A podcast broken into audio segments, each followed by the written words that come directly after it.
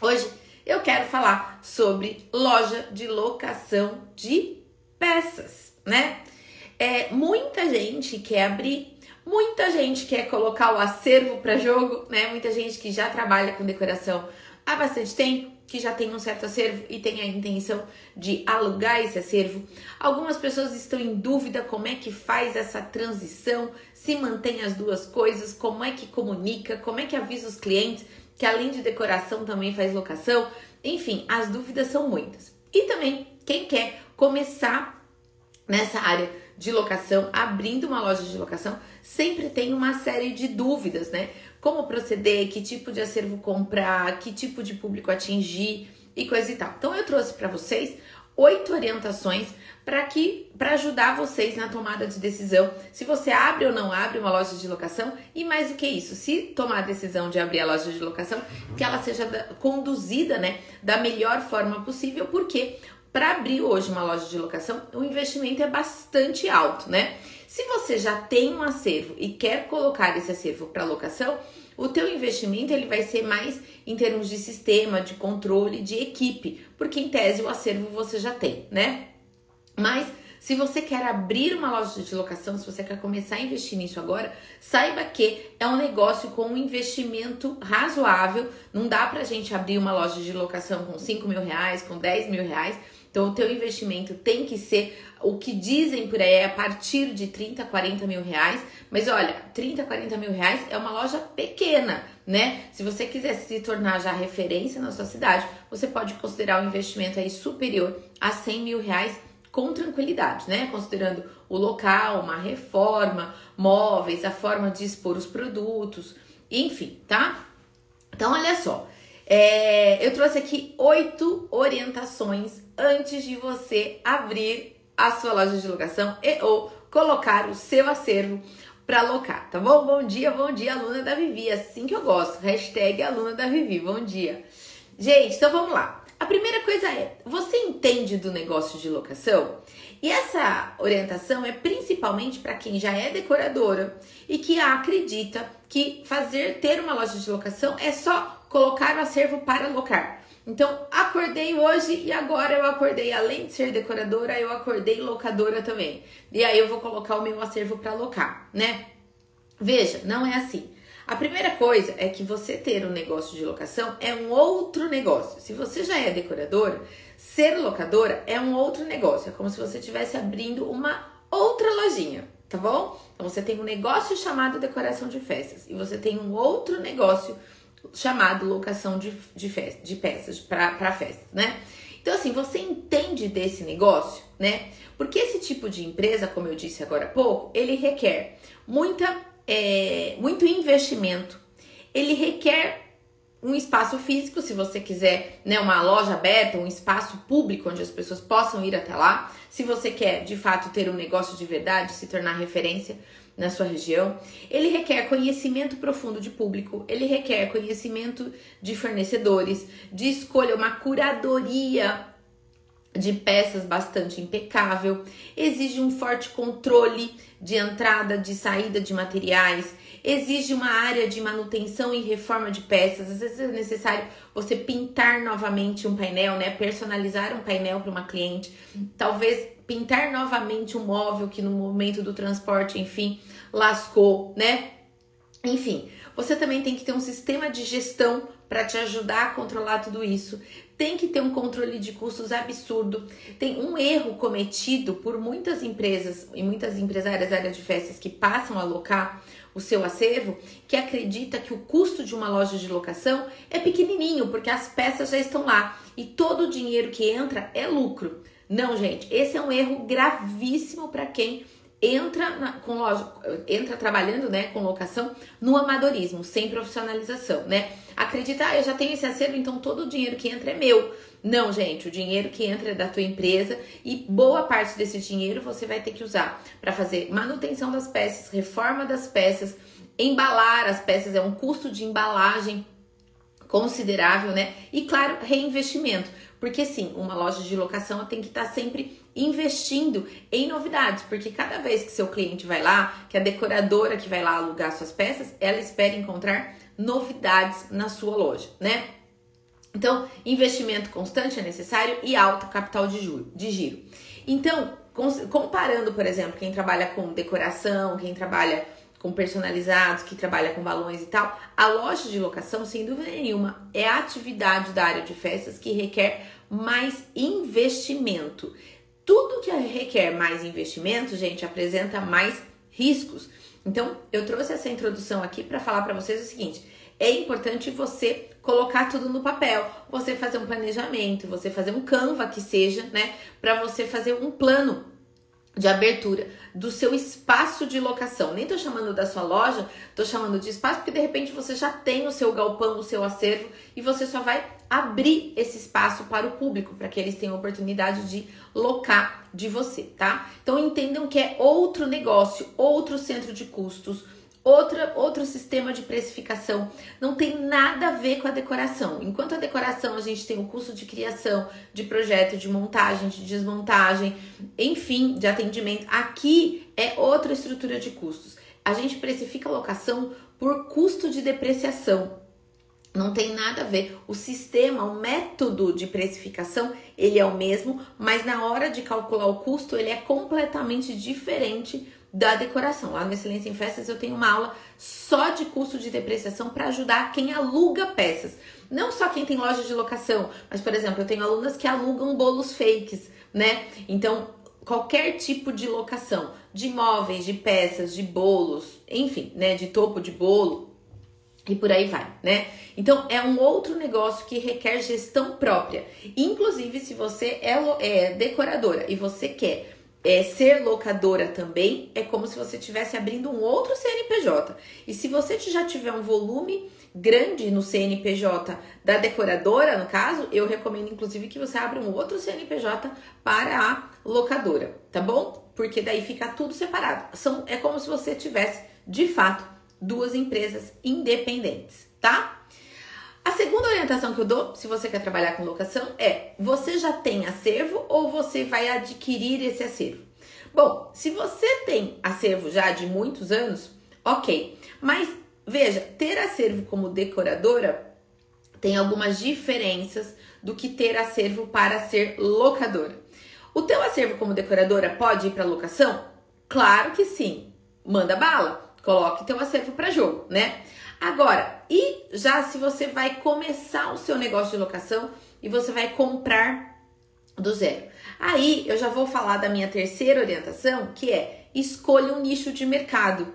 Porque escolher o teu nicho de mercado vai interferir diretamente no tipo de compra que você vai fazer para sua loja. Se você for trabalhar com nicho casamentos, por exemplo, é um tipo de acervo que você vai ter. Se você vai trabalhar com infantil, é um outro tipo de acervo que você vai ter.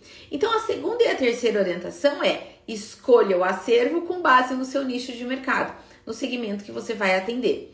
Se você já tem acervo e você trabalha com infantil, é natural que o seu acervo seja muito focado no infantil e é só continuar. Agora, se você vai abrir a loja, você não tem nada de acervo ainda, você nunca nem trabalhou na área, qual que é a minha orientação para você? pesquisa na sua cidade o que, que você já tem em termos de locadora, né? Por exemplo, aqui em Sorocaba, a gente tem duas locadoras muito, muito fortes em móveis maiores, assim. Então, cadeiras para casamento, aquelas cadeiras tipo Tiffany, aquelas mesas redondas para seis, para oito, até para dez lugares, lustres gigantes, sofás para lounge, é, aqueles, aquela estrutura, sabe, gente, para fazer altar, deck, é, bancos, como se fossem né, bancos de igreja. Então eu tenho duas empresas muito, muito fortes nisso aqui em Sorocaba. Então, assim, bom, é isso que eu vou abrir? Talvez não, porque eu já tenho aqui duas empresas muito fortes aqui em Sorocaba.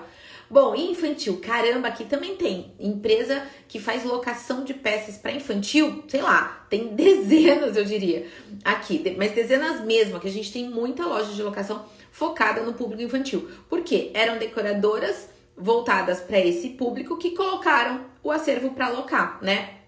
Então eu também tenho muito. Agora, o que, que eu não tenho muito aqui, por exemplo, é locação de peças mais para festa adulto, para mini wedding, para aquela coisa adulta, mas mais delicada, mais requintada. Sabe como tem em São Paulo a Dona Filipa, por exemplo?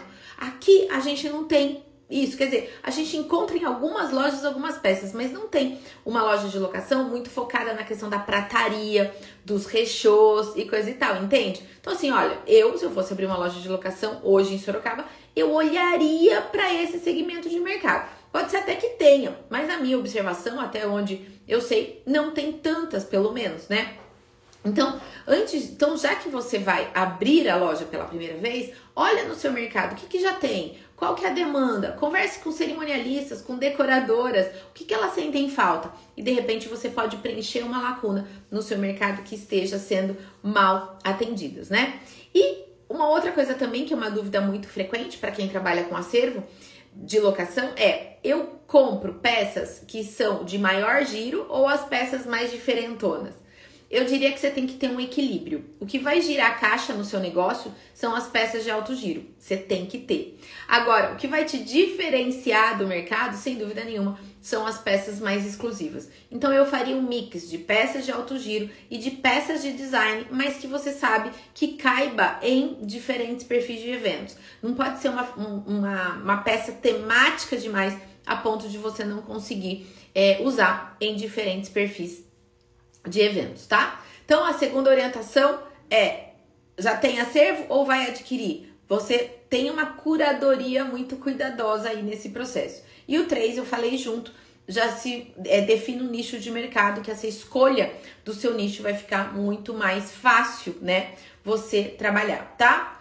É, a quarta orientação, eu também já falei um pouquinho, é a concorrência já está estabelecida na sua região, você já tem muitas lojas de locação, então que, que eu sugiro para você? Que você faça uma análise de que tipo de acervo essa concorrência tem, de que tipo de atendimento ela presta, se ela tem frete próprio, se ela não tem, como que ela é, se posiciona. Então, você estudando a concorrência, é, são formas de você descobrir um caminho da diferenciação. Então, quando eu falo olhe para a concorrência, não é para que depois você faça igual à concorrência.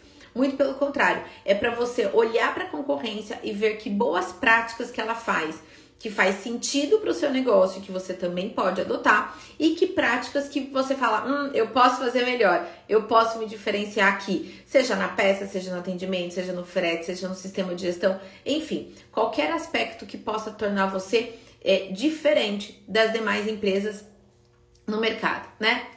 A, orienta a quinta orientação é: conhece sobre gestão?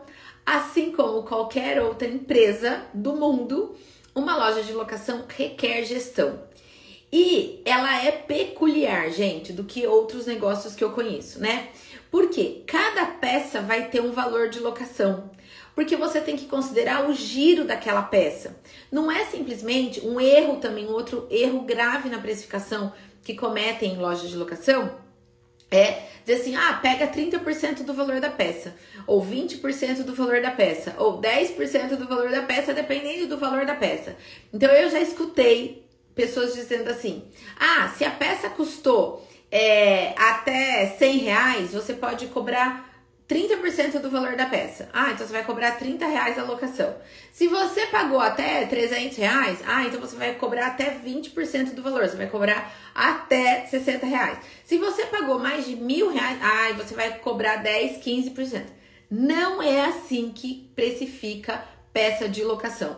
Você tem que precificar com base no custo de depreciação e fazendo uma estimativa de quantas vezes aquela peça vai girar no seu acervo, tá? Então, cuidado com isso. Para você ter lucro no seu negócio de locação, você tem que ter é, uma forma muito correta, muito precisa de precificar e de calcular a margem de lucro, diluindo o custo fixo da operação, tá?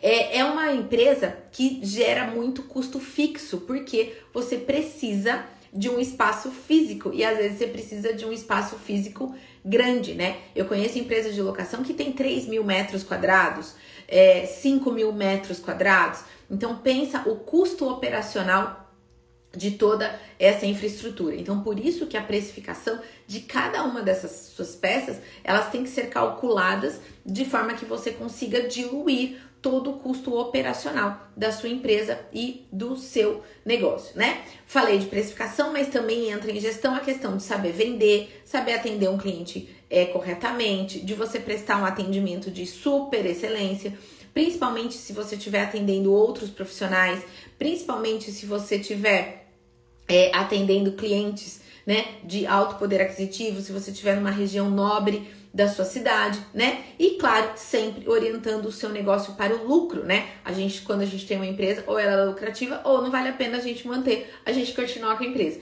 Então, sempre ter um negócio lucrativo, tá? Então, entender de gestão também é o básico. E como eu disse lá atrás, é, no início da, do Café com Insights de hoje, ter uma empresa de locação requer investimento.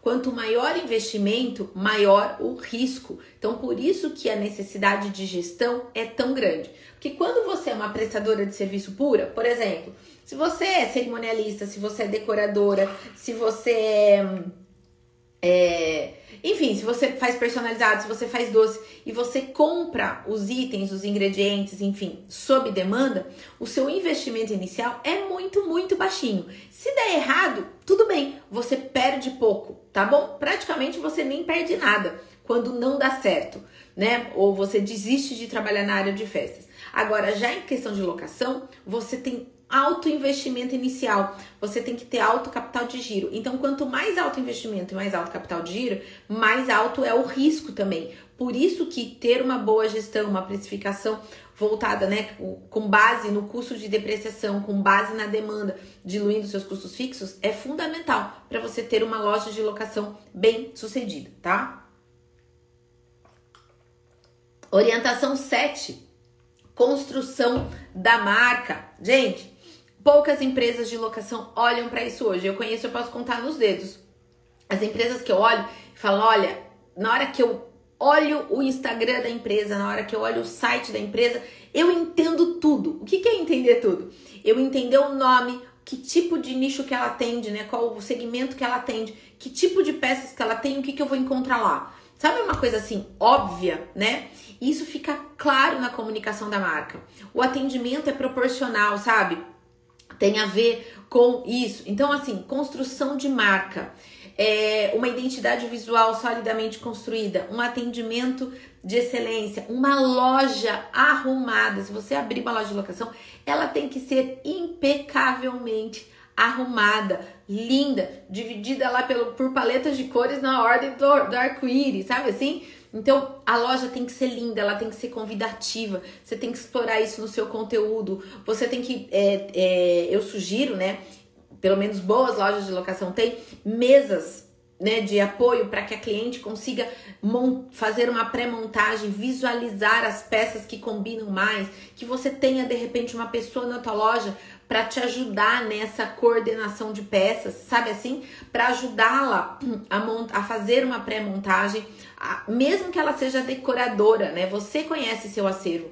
Então, orientar a cliente, dizer, olha, chegou essa peça nova, acho que tem tudo a ver com esse tema. Então, não estou falando de atender só a cliente final, mas também a decoradora, outras profissionais que podem ir até a tua loja, receber um atendimento de excelência. Porque ela sabendo que ela pode contar com você em relação a isso, na sugestão, na orientação das peças e tal, ela vai é, gostar do seu atendimento, ela vai escolher você não só pelas peças, mas também pelo atendimento. E claro, gente, ela tende a alugar mais peças do que talvez ela estivesse é, imaginando, né? Então você vai vender mais. Então, construção de marca, atendimento de excelência, um site bem construído, uma loja online bem construída, um perfil no Instagram bem trabalhadinho, vocês podem ter certeza que vocês vão é, se diferenciar no mercado de vocês, tá? Ah lá, tá vendo? É, custo alto de aquisição, custo de aquisição das peças está muito alto, caminhão, motorista, frete, sem dúvida nenhuma. Por isso que eu digo, não é um negócio para qualquer um. Ele requer investimento e uma gestão ali, ó, na ponta do lápis, tá? E a orientação número 8 é. Ah, não, gente, eu pulei a número 6, que são as parcerias. Gente, quem quer trabalhar com festa em geral tem que ter parceria. E quem quer trabalhar com locação, mais ainda, você tem que ter parceria com decoradoras, fotógrafos, todo mundo de doce, todos os salões de festas da sua cidade, de acordo com o nicho que você escolher. Você tem que ser conhecido de todo mundo, fazer parcerias de divulgação, fazer parcerias de negócio, fazer evento na tua loja, chamar decorador, chamar fotógrafo, chamar confeiteira você precisa fazer isso, tá? Então, se você quer crescer rápido se diferenciar na sua cidade, faça parcerias. E a minha orientação 8 é que manutenção é fundamental, que é algo também ignorado muitas vezes por quem está começando e depois que, enfim, né, já investiu rios de dinheiro, percebe que tem que ter uma área dentro da loja, da, do seu espaço, para fazer a manutenção das peças, né? Então, às vezes é uma peça de madeira que lascou no meio no transporte, às vezes foi uma cliente que pediu para você personalizar o painel, mudando a cor do painel, e você tem que ter uma área de pintura, né? É, tem empresas em São Paulo, uma vez eu conversei, fiz uma live, bati um papo com uma grande loja de locação de São Paulo, e ela comentou comigo que ela tem um andar da loja dela, que é a oficina, é só de manutenção.